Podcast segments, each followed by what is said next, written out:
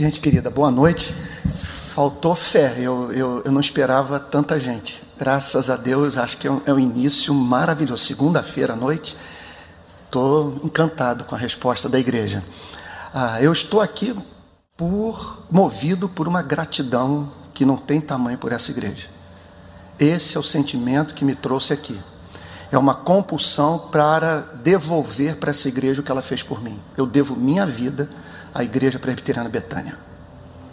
A segunda coisa que eu gostaria de dizer para vocês: eu vou trazer para o púlpito aquilo que eu considero que de melhor foi falado nos dois mil anos de história do cristianismo sobre Efésios.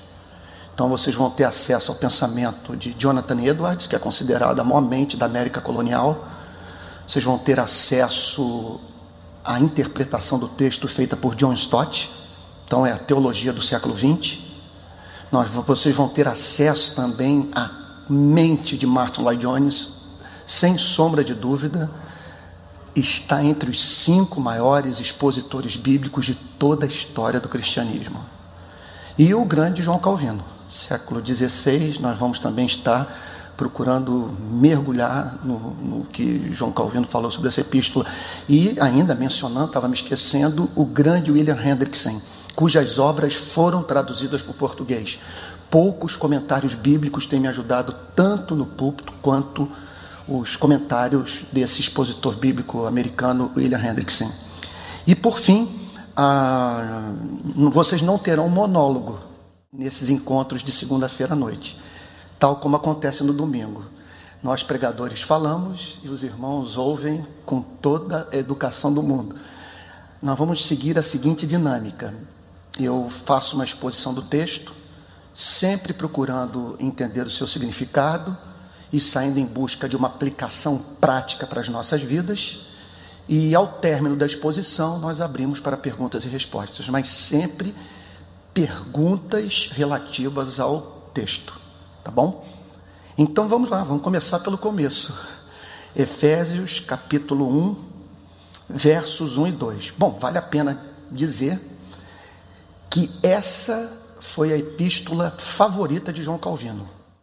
A chamada para os estudos bíblicos é tirada da primeira pregação que Martin Lloyd Jones fez na capela de Westminster sobre a Epístola aos Efésios. Ele disse que é a expressão mais sublime do Evangelho. Hoje à tarde, me preparando para esse nosso encontro, agora minha memória não está me ajudando, li um desses autores cristãos clássicos dizendo o seguinte: que em toda literatura universal não há nada que se possa comparar à beleza, à profundidade a glória que nós encontramos no texto de Efésios. É a maior composição da literatura universal. E é para esse texto que eu gostaria de chamar a atenção de vocês. Aqui é o cristianismo apresentado. Alguns dizem que da forma mais pura seria a carta aos Romanos, mas da forma mais sublime é Efésios. Há fatos, há verdades, há doutrinas que excedem a nossa capacidade de compreensão. E outro ponto também, que vale a pena destacar, tem a ver com, com apologética, com a defesa racional da fé cristã. Há uma beleza na carta aos Efésios que a autentica, que nos faz crer que esse texto só pode ter sido inspirado por Deus. Eu não preciso de evidência arqueológica, não preciso dos originais de Efésios na minha mão, que não existem mais, nós só temos as cópias, para me certificar de que Efésios veio do trono da graça de Deus, porque a sua beleza é autenticadora da sua origem divina. E vocês, verso após verso, juntamente comigo, se certificarão desse fato. Então vamos lá, epístola. Paulo, apóstolo de Cristo Jesus. A primeira coisa, portanto, que nos chama a atenção é que nós estamos diante de um texto que foi escrito pelo apóstolo Paulo. apóstolo de Cristo Jesus. Eu penso que é a palavra que está me vindo é muito pesada, mas está próximo da vigarice. Pregadores, nos dias de hoje, atribuírem a si mesmo esse título. Porque apóstolo de Cristo Jesus significa uma autoridade que demanda de quem ouve a pregação desse grupo seleto se sujeitar intelectual e moralmente ao que é falado. Nós estamos diante, portanto, de um homem que conseguiu cumprir no seu ministério ou na sua relação com Deus, no seu chamado, as três prerrogativas do apostolado. Primeiro lugar, um apóstolo tinha que ter visto Jesus Cristo ressuscitado. Uma experiência mística real tal como o apóstolo Paulo teve na estrada de Damasco. Em segundo lugar, o apóstolo tem como característica no seu ministério ter sido comissionado pessoalmente pelo próprio Cristo. Quando ele diz apóstolo de Cristo Jesus por vontade de Deus, ele está falando de um modo significativamente diferente daquele que eu falo quando eu penso no meu ministério. Eu acredito que sou pregador da palavra de Deus pela vontade de Deus. Só que no caso do apóstolo Paulo, ele podia dizer Paulo, apóstolo de Cristo Jesus por vontade de Deus, em meio a sinais inconfundíveis desse chamamento.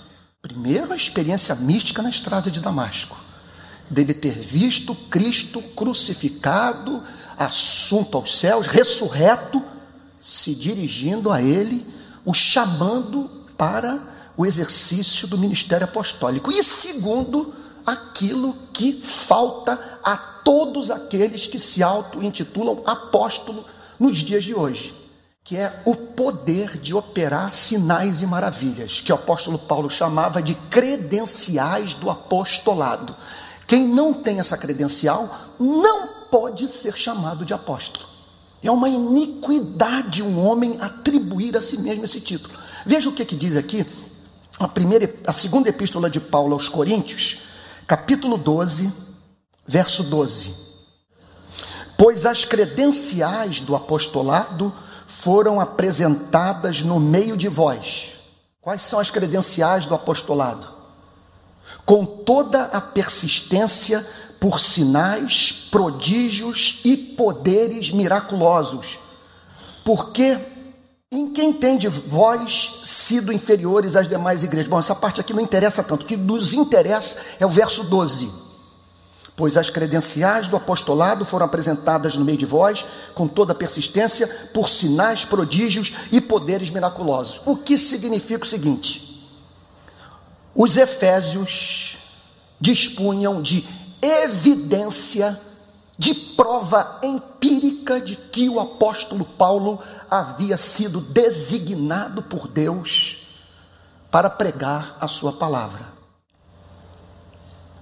Essa talvez seja uma das razões pelas quais, no decorrer dos séculos, essas manifestações milagrosas foram se tornando escassas. A teologia calvinista, chamada teologia também reformada, afirma que esses sinais se tornaram especialmente necessários no primeiro século como selo de Deus na pregação daquele grupo seleto que havia sido comissionado por Cristo para estabelecer os fundamentos da igreja.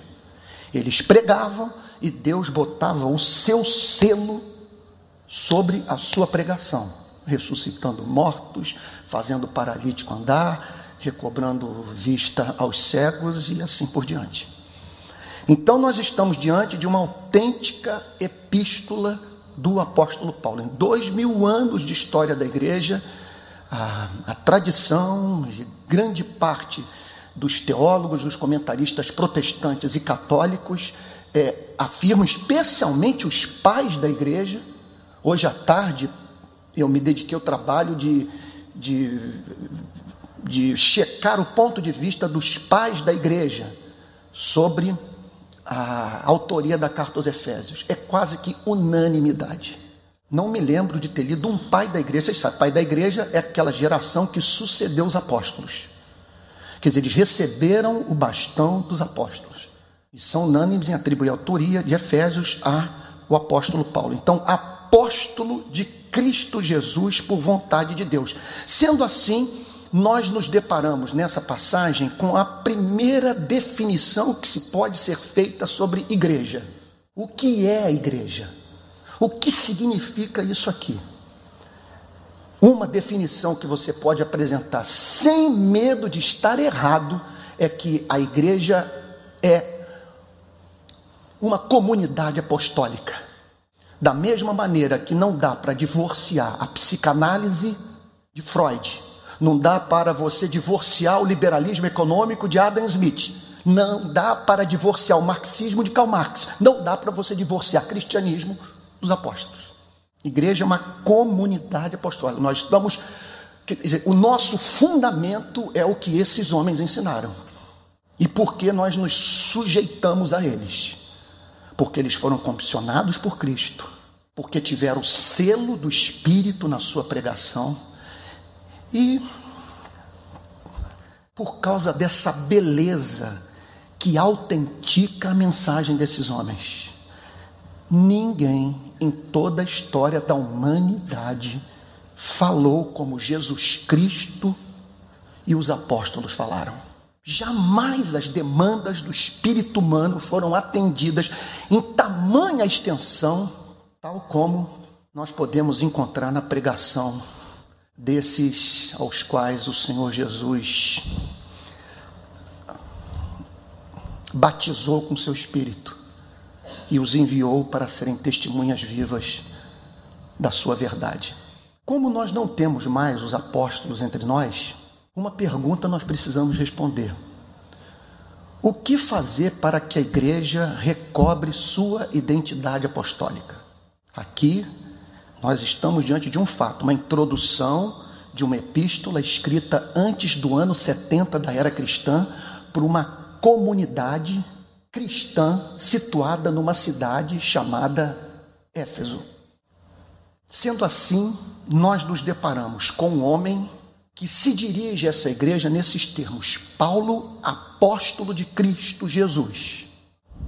Ele está apresentando sua autoridade apostólica, e chamando a igreja para se sujeitar àquilo que ele tem a dizer para o corpo de Cristo. Aquelas pessoas, portanto, se sujeitam, repito, intelectual e moralmente ao que este homem está a dizer. Com isso, repito, nós nos deparamos com esta doutrina. A igreja é uma comunidade composta por homens e mulheres que se submetem à mensagem dos apóstolos. Como manter essa característica no século 21 se nós não temos mais em carne e osso falando conosco? A resposta é óbvia. Não temos nada que possa substituir a resposta que o púlpito calvinista tem dado para essa pergunta essencial, porque é essencial porque tem a ver com os fundamentos da igreja. Para que a igreja se mantenha apostólica, homens como pastor Tel e eu têm que pregar expositivamente o Novo Testamento. A igreja tem que cobrar isso de nós. Nós temos que dominar o conteúdo desse livro, estar em condição de fazer boa exegese e, a partir de sólida exegese, sacar a doutrina e, com base na doutrina, estabelecer conexões com aqui e agora das nossas vidas ou seja, apresentando as consequências práticas da verdade extraída do texto. E essa é a grande desgraça do púlpito evangélico brasileiro dos dias de hoje. Os pregadores não estão pregando expositivamente. E ninguém consegue pregar expositivamente, com qualidade se não for bom em teologia sistemática. Porque se na teologia bíblica, aquela que me faz lidar com o texto e extrair do texto a doutrina, eu lido com as árvores. Na teologia sistemática, eu lido com a floresta. Um princípio, portanto, protestante clássico de interpretação da Bíblia é ver o texto à luz do seu contexto imediato e à luz do seu contexto mais amplo, de maneira que a Bíblia se torne intérprete da própria Bíblia. Quando o pregador não conhece teologia sistemática, ocorre dele cometer um erro grave, que leva a igreja ao desequilíbrio, que é o erro de elevar um aspecto da verdade à condição de verdade completa.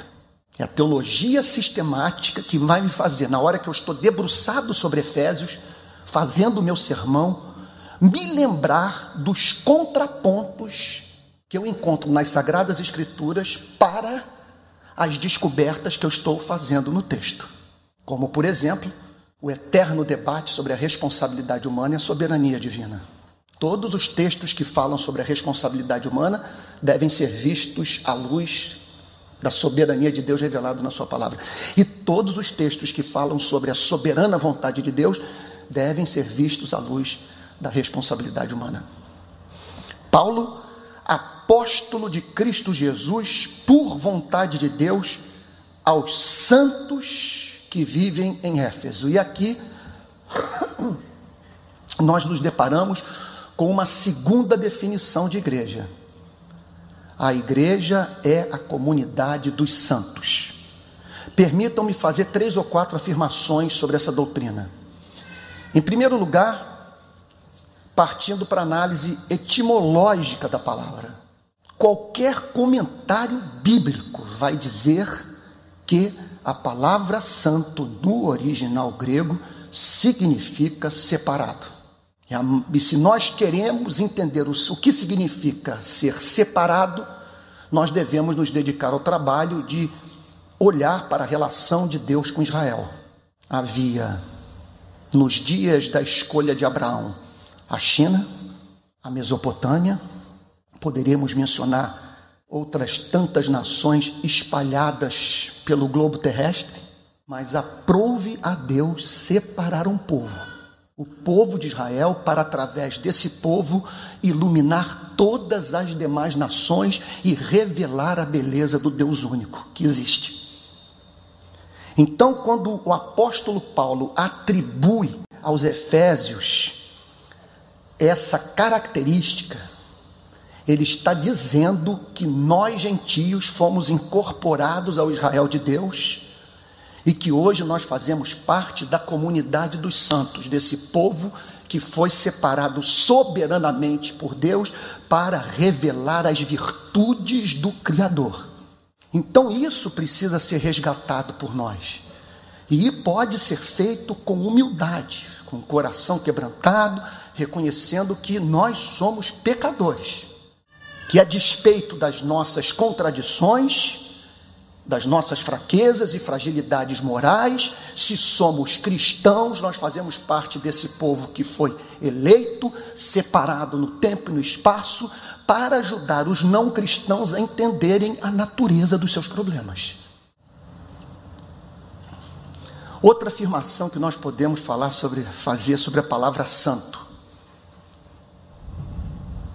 Ser santo é ser parecido com Cristo, que é o paradigma da santidade de vida. E se nós queremos ser santos como Jesus Cristo, nós teremos que aprender com Ele a amar o pobre, nos compadecermos dos oprimidos, fazermos opção preferencial pelos infelizes, por aqueles que estão sofrendo no corpo, na carne, na alma, as consequências da queda e de viverem num mundo tão injusto quanto o nosso. Uma característica, muito obrigado, uma característica fundamental, eu diria que é o nosso DNA e é o que nos faz identificar o verdadeiro crente no mundo inteiro. É o elemento de doçura. Há uma doçura no verdadeiro convertido. O que levou Jonathan Edwards a dizer a seguinte coisa: que o verdadeiro santo ele possui simetria de caráter. Ele não é uma monstruosidade. Você observa na sua vida as mais diferentes virtudes do Espírito Santo harmoniosamente distribuídas.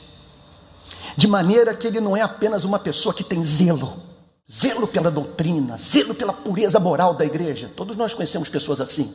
Tem muito zelo, mas para tirarem uma pintinha preta de uma camisa branca, rasgam a camisa inteira. Eles têm zelo, mas são insuportáveis. Eles têm zelo, mas ninguém descansa quando tem contato com esse tipo de, de crente zeloso pela doutrina, pela pureza moral da igreja.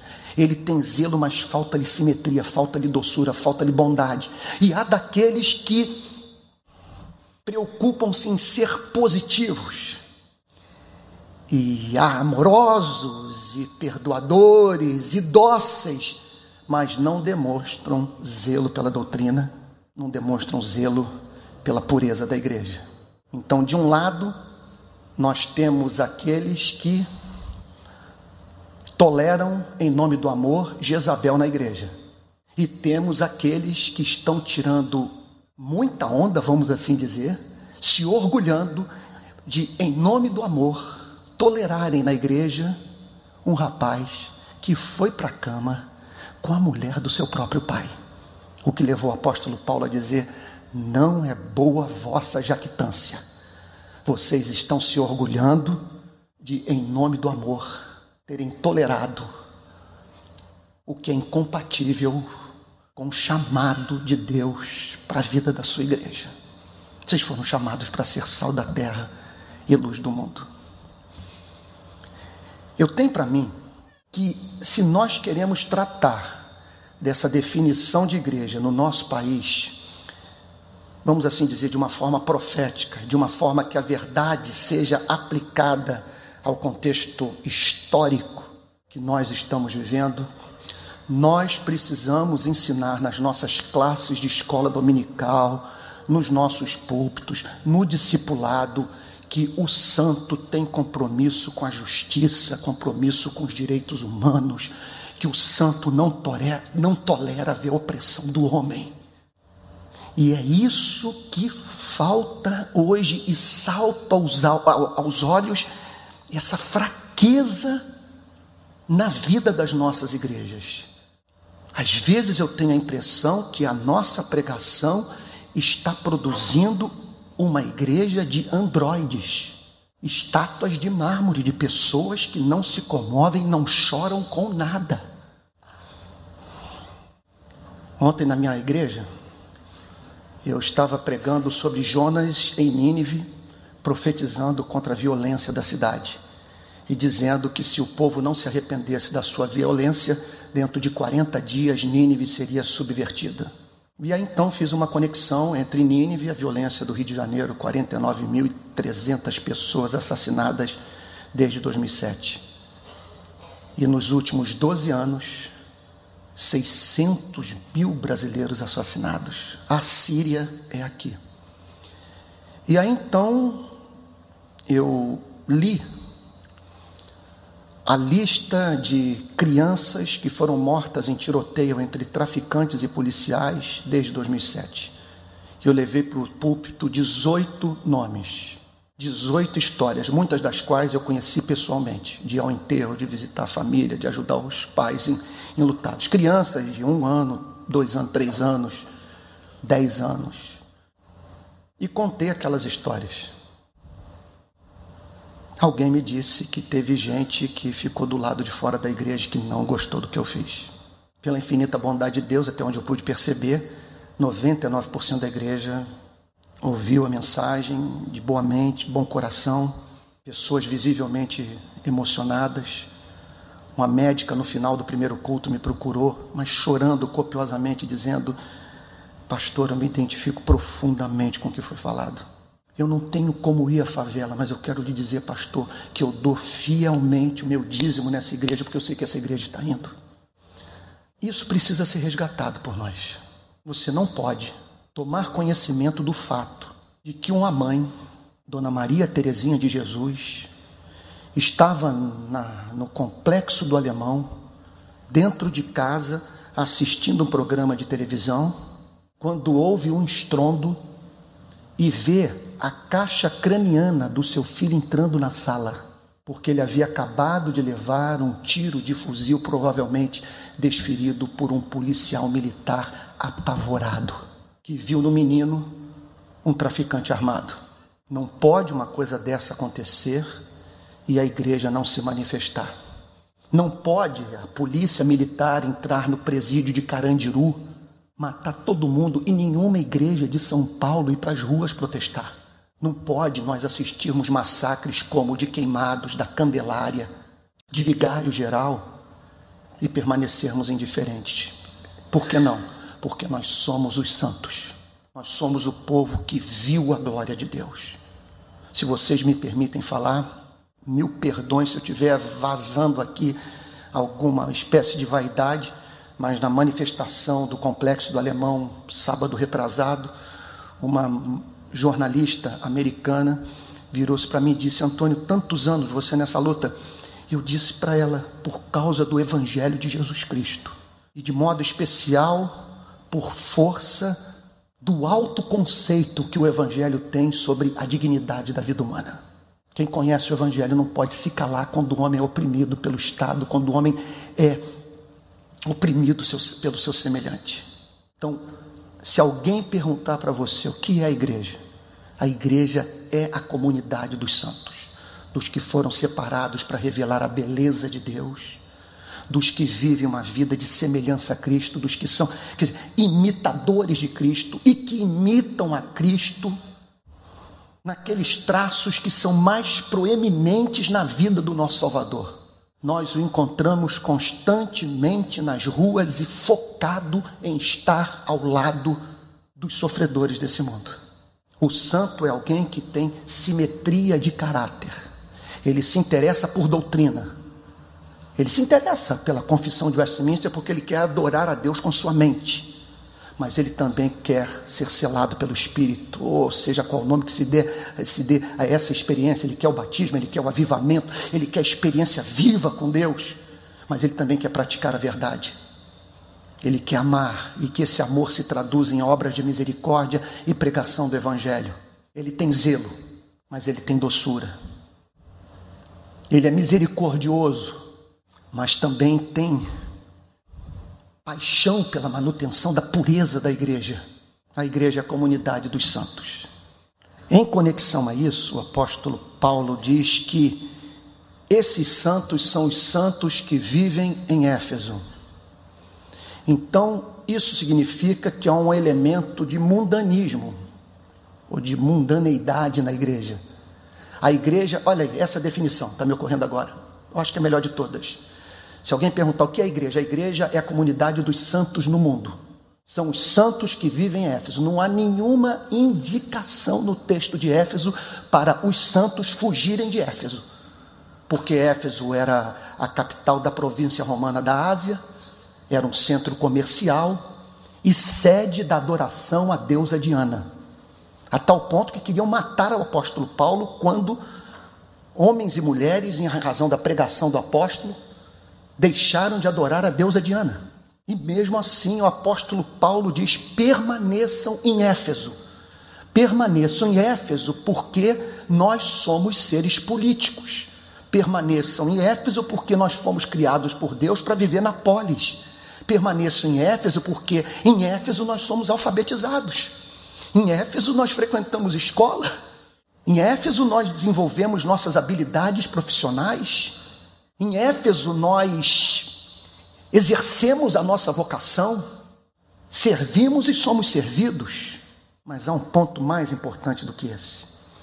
A igreja é a comunidade dos santos do mundo, porque o mundo encontra-se em trevas e precisa daquela luz do nosso Salvador bendito que é refletida através da vida da igreja seja do testemunho de cada cristão per si, seja daquilo que Francis Schaeffer chamava de prova sociológica da existência de Deus.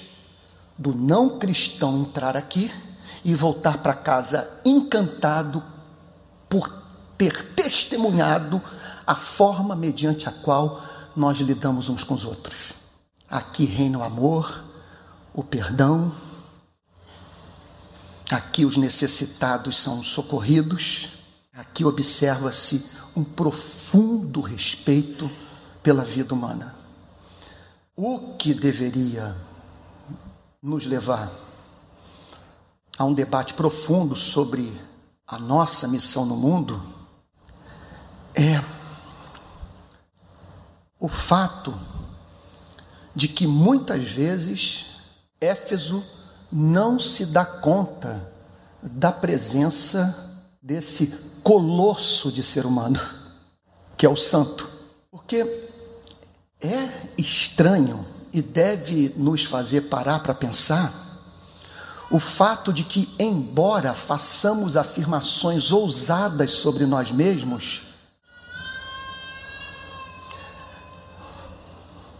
essa glória da qual nós dizemos, afirmamos ser partícipes, ela não é muitas vezes observada pelos moradores de Éfeso. Porque nós falamos que somos os eleitos, nós falamos que somos a noiva do cordeiro que somos os ramos da videira. Nós dizemos que somos a habitação do Espírito Santo, que Deus mora em nós. Nós dizemos que passamos das trevas para a luz.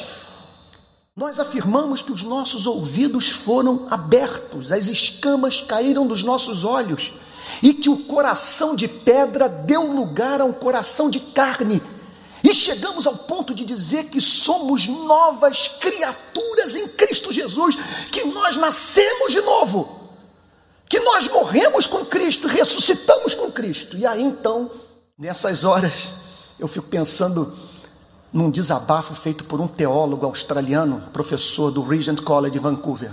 Ele ficou hospedado na minha casa e numa ocasião, dirigindo o carro, me lembro até onde estava, ali na Ari Parreiras, ele virou-se virou para mim e disse o seguinte: Antônio, eu acredito na doutrina da regeneração, mas quão poucas evidências nós vemos dela na vida das pessoas.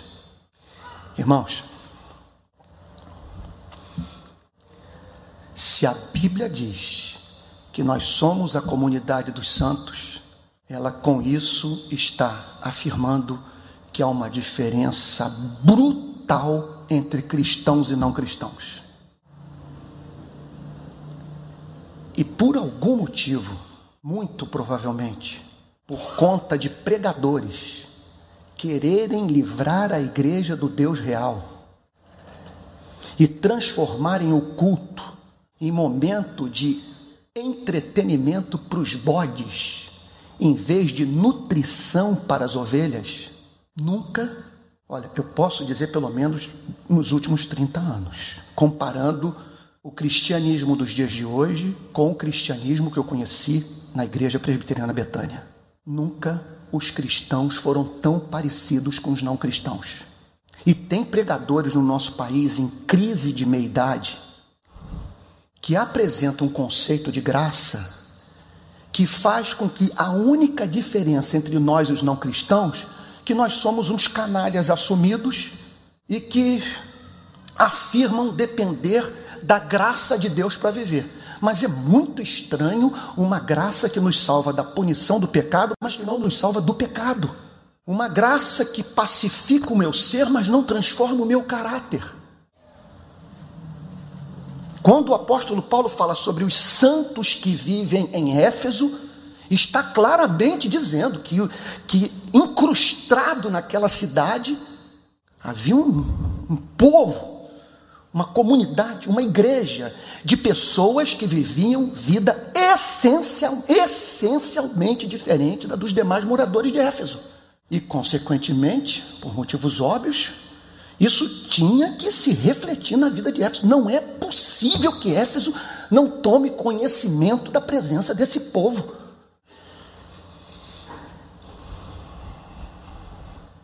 Bom, e nesse sentido, nós precisamos urgentemente responder uma outra pergunta, que tem a ver com esse, essa definição de igreja, comunidade dos santos no mundo. Qual o motivo de, apesar de nós protestantes termos mais povo do que todos os movimentos sociais juntos, de segundo estatísticas do IBGE, temos chegado à marca de 45 milhões de evangélicos, e isso não se refletir na vida do nosso país, um dos mais corruptos e violentos do planeta. Bom, isso aí dá margem para muita discussão. Concordo com a declaração de que a igreja não passa do púlpito e que nós precisamos de uma reforma no púlpito e de pastores mais bem preparados, cultos, piedosos e que falem mais sobre Jesus Cristo do que sobre Freud. Nós não podemos transformar culto em sessão de autoajuda e deixar a pregação ser conduzida pelo mercado. E nós, pastores, nos sujeitarmos ao jogo de pessoas que, muitas vezes, de modo velado, ameaçam sair da igreja se nós não mudarmos o conteúdo da pregação. Aí eu me lembro de Lutero dizendo: quando eu prego na minha igreja, eu prego para as lavadeiras, pensando em ser entendido pelo pobre. Se os magistrados, dos quais eu tenho 50 na minha congregação, não gostarem, bom, a porta de saída está aberta. Pode ir embora. Paulo, apóstolo de Cristo Jesus por vontade de Deus, aos santos que vivem em Éfeso e fiéis em Cristo Jesus. Essa é uma outra definição de igreja. Se alguém perguntar para você, meu irmão, o que, que é igreja?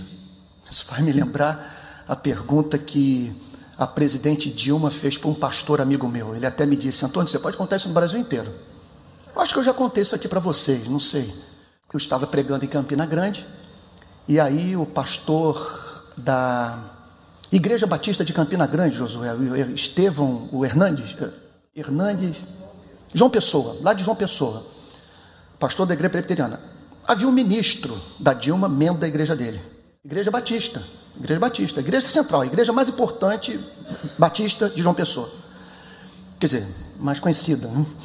E aí então o, o, o ministro, membro da igreja, queria que a Dilma conhecesse o seu pastor. Me parece que tem uma grande afeição, admiração pelo pastor. Dilma tem que conhecer o meu pastor. E aí esse meu amigo disse o seguinte, que durante o almoço ele estabeleceu um diálogo com a Dilma de 12 minutos. Ele contou que a primeira pergunta que a Dilma fez foi a seguinte: Pastor, o que significa ser um pastor? Como eu posso saber que isso é do bem? Qual é a diferença entre o Senhor e o Edir Macedo? Por que, que o pastor Silas Malafaia prega tão bravo? Pastor, na minha experiência como presidente da República, os pastores só me procuram em busca de terreno e concessão de rádio. E aqui o apóstolo Paulo diz que nós somos a comunidade dos fiéis. Significa pelo menos duas coisas. A palavra no grego é pistis, que tem o sentido de crer na mensagem de Cristo e também de se, de se manter fiel à mensagem de Cristo. A igreja é a comunidade dos que são leais a Jesus Cristo. Fiéis em Cristo Jesus. Verso 2: Graça a vós outros e paz. Ah, vocês tinham que ver a exposição bíblica de Martin Lloyd Jones sobre graça e paz. É um encanto. A primeira coisa que Martin Lloyd Jones chama atenção é o fato da palavra graça vir antes da palavra paz, porque não há paz sem graça. Porque primeiro você precisa ser alcançado pelo amor divino, você precisa se reconciliar com Deus.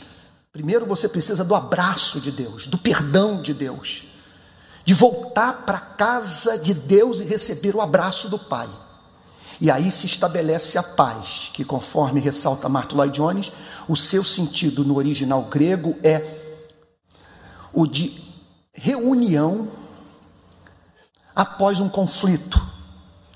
Mais ou menos assim, duas pessoas estavam em conflito, estavam em guerra uma com a outra. E aí se reconciliaram, depuseram as armas, estenderam a mão, se cumprimentaram e selaram a paz. Esse é o sentido de paz. Que tem íntima, é mais isso aqui, é mais do que um estado mental.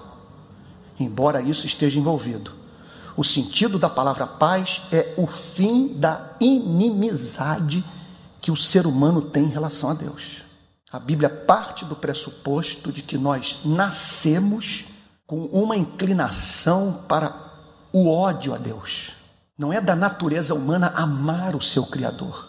O que o Evangelho faz é quebrar essa inimizade, revelando a beleza de Deus, levando o homem a se encantar com seu Criador, usando as palavras de Jonathan Edwards, fixando suas afeições a Deus, fazendo de Deus o supremo bem de sua vida e passando a viver para honra, glória e exaltação do seu santo nome. Então, essa é uma outra definição da igreja gloriosa. A igreja é a comunidade daqueles que se encontram sob o favor imerecido de Deus. A igreja é a comunidade daqueles que estão como é que eu poderia dizer? Sob os efeitos desse. É bem diferente do que nós costumamos sentir, mas é isso que a Bíblia ensina. Que estão sob os efeitos desse complô cósmico feito em favor da vida do povo eleito de Jesus Cristo, nosso Senhor e Salvador. É a comunidade da graça e que por isso desfruta da paz de Deus como consequência da paz com Deus. Graça a vós outros e paz. Aqui, e aqui a parte mais linda do versículo. Para esse verso 2, aqui a vontade que der para tudo e passar a noite inteira só explorando esse tema. Graça a vós outros e paz da parte de Deus, nosso Pai. Hoje, de, hoje agora à tarde, quando eu li no original no grego, Theos, Patros, a, a junção dessas palavras. Deus Pai. Permitam-me então falar uma heresia. A igreja é a comunidade daqueles que deixaram de se relacionar com Deus para se relacionarem com o Pai.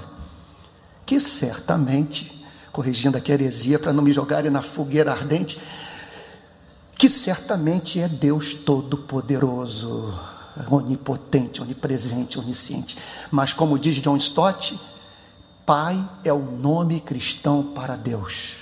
Nós não nos relacionamos com Deus, nós nos relacionamos com o Pai, que é Deus Todo-Poderoso.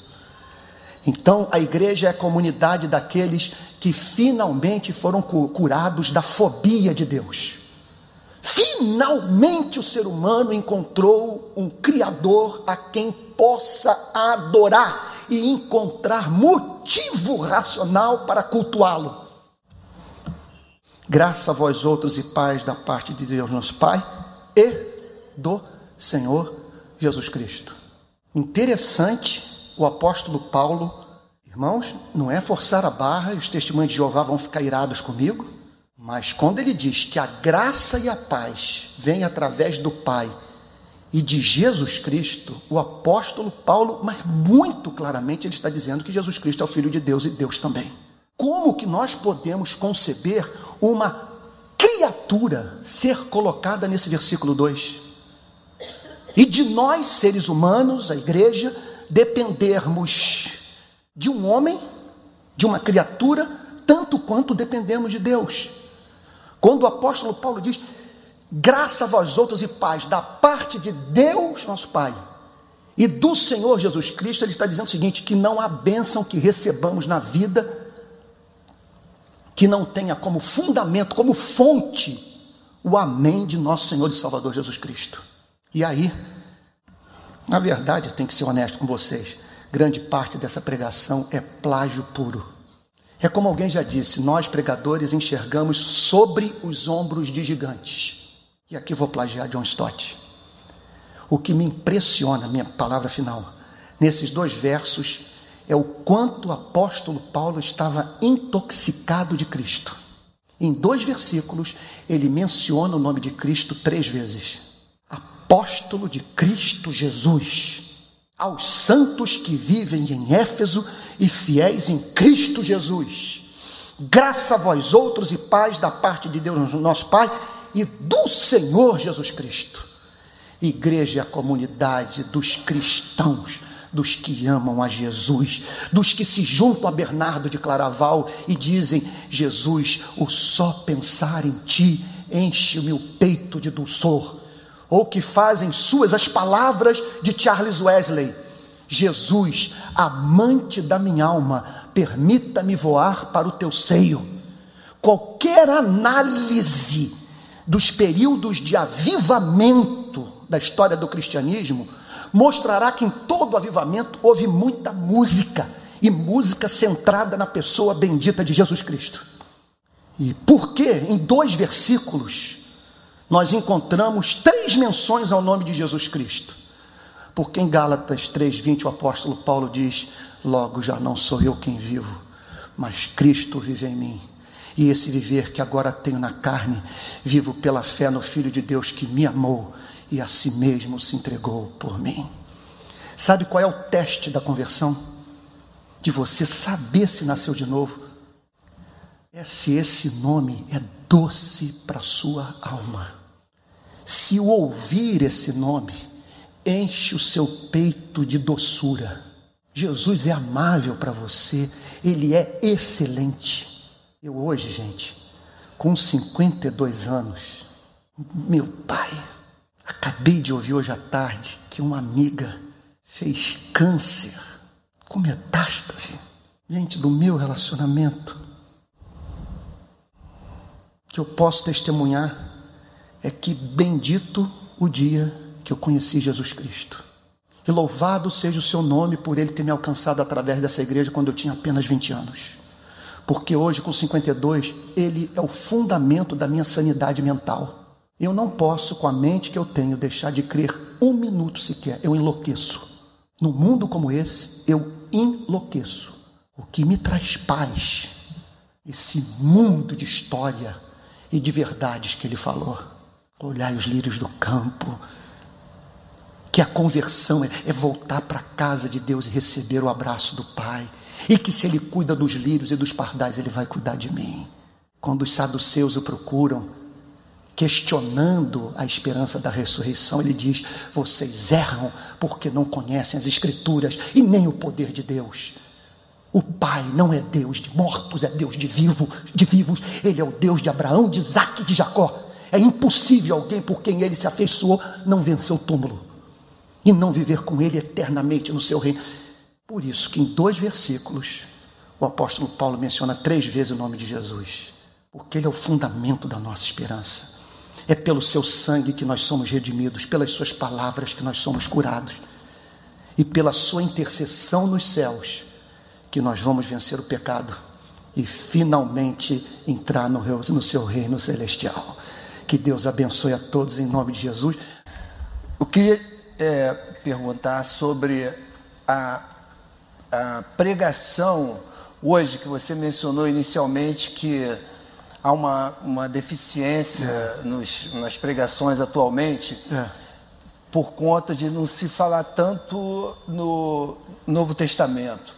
É. Eu tenho observado rádio, televisão e alguns comentários de pessoas Isso. que vão a ela especificamente, que vêm de outras igrejas, uma quase que um susto diante de Deus. É um Deus que assusta, é um Deus carrasco. É. Esquecendo-se de que Jesus que foi o nosso intercessor. E a segunda coisa também que me aflige é, é. que muito tem se falado da nova vinda de Jesus esquecendo-se que já teve a primeira vinda, né? Portanto, uhum. essa é, contemporaneidade de você poder viver Isso. hoje, quando ele diz que é hoje, no dia chamado hoje, daqui a dois mil anos, quando você lê esse texto, hoje vai ser hoje. É. Portanto, ah. não se fala tanto da. Não, se, não deveria haver essa preocupação, na minha opinião, do, da próxima vinda. Né? Porque se você aprendesse uma linguagem agora e a gente não desfrutasse nem a vivesse. Uhum. Vamos agora aprender o, uma nova língua, porque eu já aprendi essa, então é uma coisa quase que cultural, né? não é, é. o evangelho para você transformar a sua vida em algo melhor. Né? Ah, para mim, o Velho Testamento era um, um, um Deus para o, o, o povo e o Novo Testamento é um Deus para o indivíduo. Então, se você pudesse uhum. enfatizar um pouco mais sobre essa questão é. da, do que se fala hoje, esquecendo dessa. Uhum. Quer dizer, enfim. Estou entendendo. É. É, são três coisas, eu acho, que, com relação ao que você falou, Cecé. Primeiro, com relação à vinda de Cristo e a primeira, a, a, segunda vinda de Cristo, a primeira vinda de Cristo. Teólogos costumam dizer que a fé professada pela igreja tem uma dupla característica. Ela é retrospectiva e prospectiva. Você olha para o passado, para o que Cristo veio, e você olha para o futuro, para o Cristo que virá. Esperar a volta de Cristo, eu diria que é uma demanda da crença na santidade de Deus. Porque não é possível que um ser santo tolere o que nós estamos fazendo uns com os outros. Ele vai ter que dar um basta. Agora, o fundamento dessa esperança, conforme você enfatizou, é o Cristo que veio. Tudo que ele realizou por nós na cruz e a promessa de criar novos céus e nova terra. Então, nós vivemos assim, entre o, esses dois mundos, aquilo que John Stott chamava de o já e o ainda não. Bom, a pregação, a, a, que eu posso dizer nesses 30 anos de experiência no o protestantismo brasileiro, ah, é uma pregação que me faz surpreender como que as pessoas conseguem voltar no domingo seguinte para a igreja. E qual é a causa? A nossa formação de ensino fundamental, ensino médio, é muito fraca.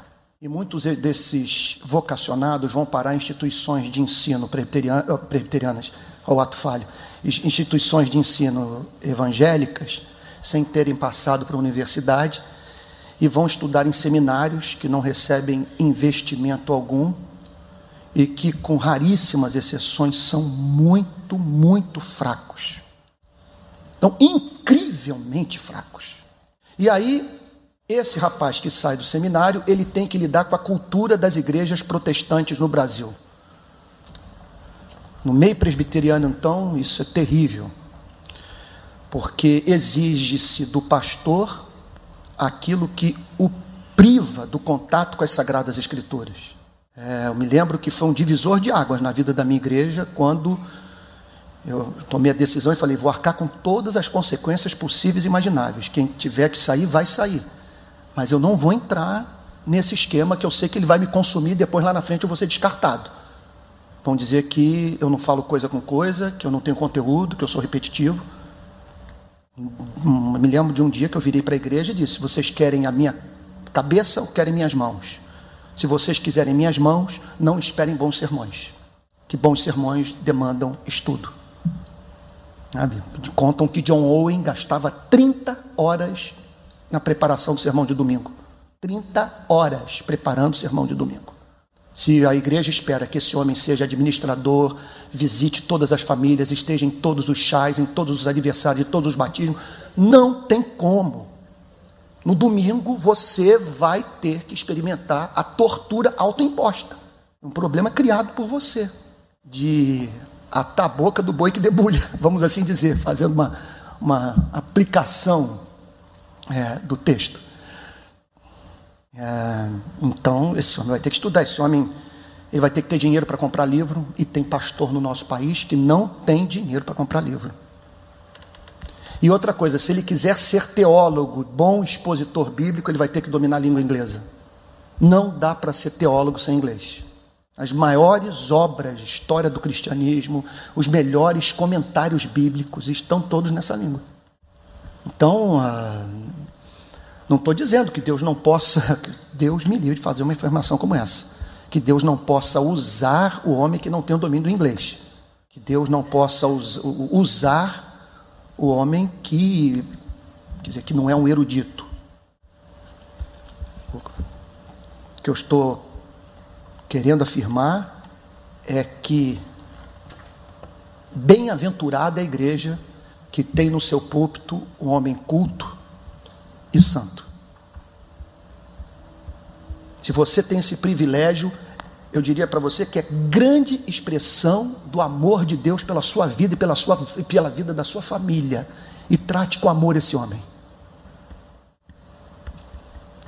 Ah, e o outro ponto que você destacou, você falou sobre a primeira e segunda vinda de Cristo, a questão da pregação do Novo Testamento, desse Deus que, que apavora, sim. É um escândalo que eu vou dizer, mas qual, qual, o, um exame atento do Novo Testamento nos leva a crer que o Antigo Testamento é o jardim de infância da igreja. As diferenças são brutais. Tente encontrar no Antigo Testamento um homem como o apóstolo Paulo. Tente encontrar no Antigo Testamento algo que possa ser comparado a Efésios, Romanos e Gálatas. O Antigo Testamento é a igreja no jardim de infância. Martin Lloyd Jones, por exemplo, ele diz: é por isso que há tanto apelo a terras, a vinho, é, o leite, o mel, enquanto que o Novo Testamento, embora não negue as alegrias dessa vida, põe os nossos afetos no céu.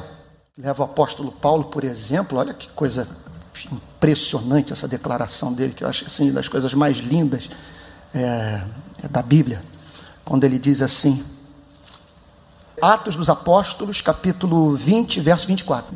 Ele falando para os presbíteros da igreja de Éfeso, ele se despedindo dos presbíteros. Porém, emocionante, em nada considero a vida preciosa para mim mesmo, contanto que complete a minha carreira e o ministério que recebi do Senhor Jesus para testemunhar o evangelho da graça de Deus. Portanto, é uma pena igrejas que falham em expor o conteúdo do, do, Novo Testamento e exaltar a graça de Deus que está em Jesus Cristo. O Antigo Testamento é você. É, é uma diferença brutal entre você pensar no Messias que virá e parar para meditar nas, nos feitos, nas obras, na mensagem do Messias que veio. Uma coisa é você basear o seu perdão, o perdão recebido, no sangue de um cordeiro, ainda que pela fé, olhando para o cordeiro que um dia viria. Mas outra coisa é o cordeiro ser espancado, torturado, moído sabe, morrer para você, e você ter como fundamento a profecia já cumprida, realizada. Eu fiquei com uma dúvida aqui que o senhor falou assim, ah, é, como eles eram comissionados por Cristo, eles podiam fazer, é, tinham poderes miraculosos, tinha aqueles sinais de ressuscitar mortos, isso, isso, isso. É, fazer o cego enxergar. Isso, isso. E como é que nós, assim, como é que a gente fica diante porque a gente não tem essas credenciais. E quando a palavra de Deus fala que com a nossa fé a gente pode remover a montanha e isso, como é isso. que a gente fica nessa é, situação? Um fato, tem... um fato histórico inconfundível. Aí nós entramos aqui numa polêmica que, que, que gera que, que, gerou debates acalorados e até hoje no, no meio reformado, no meio calvinista, que é entre os cessacionistas e aqueles que creem na contemporaneidade dos dons do Espírito Santo. Então há grandes teólogos, teólogos importantes, entre eles Jonathan Edwards, que creem que esses milagres eles fazem parte da infância da igreja. Bom, que então... maior que a fé que opera milagres é aquela que consegue viver sem eles. Então isso não é uma coisa só para os apóstolos? Não, você pode ter um ponto de vista intermediário. Você tem o sensacionista que nega os dons espetaculares, sobrenaturais, que Deus hoje não operaria mais dessa forma. Eu não consigo ver um texto das Sagradas Escrituras que ensine uma coisa como essa. Mas há daqueles que esperam nos dias de hoje aquelas manifestações, que nos dois mil anos da história da igreja, não se repetiram na extensão em que nós encontramos na Bíblia, naqueles primeiros anos ali do, da, é, subsequentes à morte do nosso Senhor e Salvador Jesus Cristo. Então, a, eu, eu mais Com uma qual vez. corrente o senhor está? É, mas, pois é, mas mencionando Martin Lloyd Jones. Martin Lloyd Jones tem a seguinte opinião: que nós não, não deveríamos ficar nem com um ponto de vista, nem com outro ficar com aquilo que a Bíblia diz, que Deus faz como lhe apraz. E pode acontecer de Deus decidir operar dessa forma. Agora, interessante, dessa forma espetacular. Interessante observar é, o ponto de vista de Jonathan Edwards. Ele diz, a opinião dele é o seguinte: ele era bem otimista com relação à história.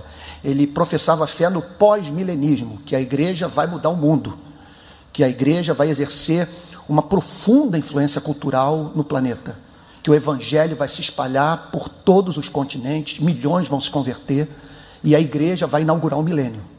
Quer dizer, o milênio não será consequência da vinda de Cristo, será consequência da ação da igreja no mundo. E ele era da opinião que no final dos tempos, a igreja seria mais conhecida pelo amor do que por esses dons. Que a beleza do caráter dos cristãos, ele até acreditava que grandes questões teológicas seriam resolvidas pelas gerações futuras de crentes. E que o que, o, o, e o que mais impressionaria a sociedade não cristã não seriam esses sinais espetaculares, mas a beleza do amor dos cristãos, a excelência do caráter da igreja, sabe, da capacidade dos crentes de se doarem, sabe, amando uns aos outros e, e os perdidos também. Pastor, é um privilégio para mim e para a Betana tê-lo aqui conosco essa noite. A minha pergunta é a seguinte. Você começou dizendo que a gente vive num mundo violento e extremamente corrupto no Brasil. É. E hoje a gente vê uma perseguição aos cristãos em, em, boa parte do mundo. Há 15 dias, 150 jovens foram assassinados no Quênia, numa universidade do Quênia. Boa parte desses desses assassinatos nas comunidades do Rio de Janeiro certamente são de cristãos. Há três anos atrás, um pastor conhecido nosso e sua esposa foi assassinado por um pelo filho adotivo. Então a minha pergunta é a seguinte: como ainda que seja difícil a resposta, mas como conciliar essa paz de Deus com o problema do sofrimento dos santos? C.S. Lewis tentou explicar isso naquele livro, o problema do sofrimento, mas é, eu queria ouvir de você é. o, o, como você entende essa essa esse, esse mistério, esse desígnio do Senhor, é. de trazer o sofrimento, as tragédias para os santos. Quando aqui na, no versículo 2 diz que, que a graça e a paz da, da parte de Deus é, no, nos acompanha né, nessa peregrinação. Bom, ah, mais uma vez, plagiando aqui os meus autores favoritos eu já nem sei mais o que, é meu, o que, é deles. Né? Martin Lloyd Jones diz a seguinte coisa, eu concordo com ele. Que o que mais nos faz tropeçar na nossa relação com Deus é a inescrutabilidade divina. É a nossa incapacidade de entender os procedimentos de Deus, a providência divina. Ele diz que se. Acabei de ler isso hoje à tarde, no comentário de Efésios. Ele dizendo que se você tentar entender os decretos divinos, os decretos divinos, não tardará você desenvolver no coração uma raiva em relação a Deus. Nós nos relacionamos com Ele com base numa fé implícita. Eu creio, embora não entenda e não fui habilitado a entender, e posso também pensar na possibilidade de estar com José no fundo do poço, e José dizendo para mim: e os sonhos agora, Antônio? E as profecias? E as promessas que eu recebi? Qual é o sentido dos meus irmãos me jogarem dentro desse poço?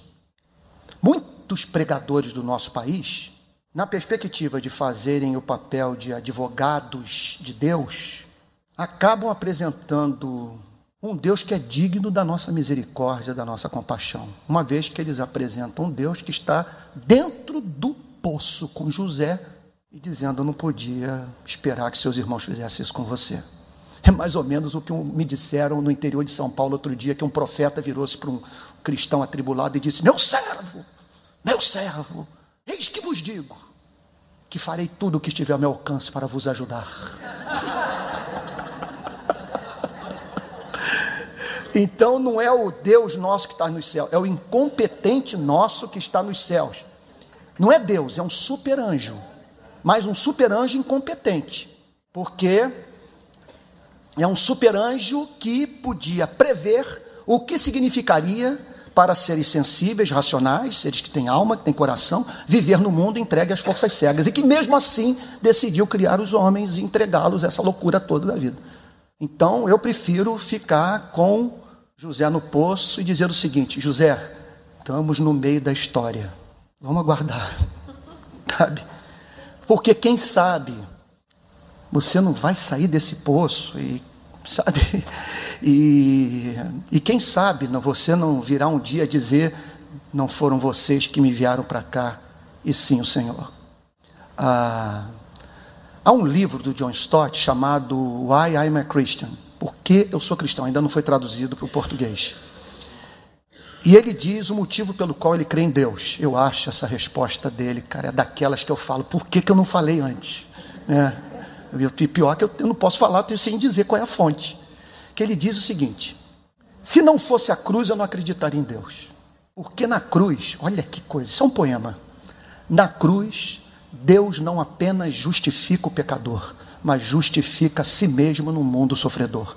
Quando eu vejo o episódio do Eduardo no complexo do alemão, tiro de fuzil na cabeça, aquele absurdo, eu remeto minha mente para o Calvário, para o absurdo maior de um Deus que não precisava criar para amar e ser amado, e que cria homens à sua imagem e semelhança, permite a rebelião universal e para que houvesse a reconciliação, envia seu único filho para desviar a ira do homem e trazer a sua ira para si mesmo, punindo os pecados do homem na vida do seu único filho.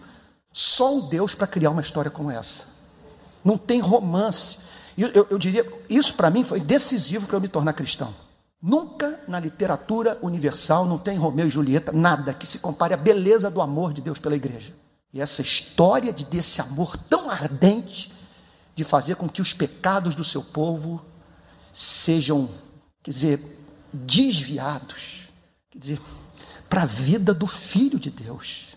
E de e aí então, pela primeira vez na história da religião, em vez do homem aparecer diante da divindade como oferta para comprar o seu favor, Deus é apresentado como ofertante, trazendo o corpo do seu filho para se reconciliar com ele. Isso é um negócio sensacional. Então eu estou com John Stott. Nas horas que eu olho para os jornais, só vejo o Boko Haram, o ISIS espalhados aí pelo, pelo, pelo mundo, e toda essa loucura do mundo. Às vezes eu penso o seguinte: não, isso não é verdade, isso é um sonho, é um pesadelo. Quando eu olho para tudo isso, eu remeto para o Calvário, para o absurdo maior, que é um absurdo de um ser que é bem-aventurança eterna em si mesmo, que não precisava, precisava criar para ser feliz, não precisava criar para amar, não precisava criar para se comunicar. E o incrível, isso, isso é, um, é um negócio que escapa a nossa compreensão da queda, do pecado, ser usado por Deus para que o homem obtivesse uma bênção que não obteria de outra forma, porque nós só sabemos que Deus é gracioso porque Deus decretou o pecado. Se ele não tivesse decretado a queda, nós jamais poderíamos saber que ele amou o mundo de tal maneira que deu seu filho unigênito para que todo aquele que nele crê não pereça, mas tenha vida eterna. O evangelho é lindo. O evangelho é um poema. Gente, que Deus abençoe vocês. Eu não quero cansá-los. Daqui a 15 dias nós nos vemos de volta. Tá bom?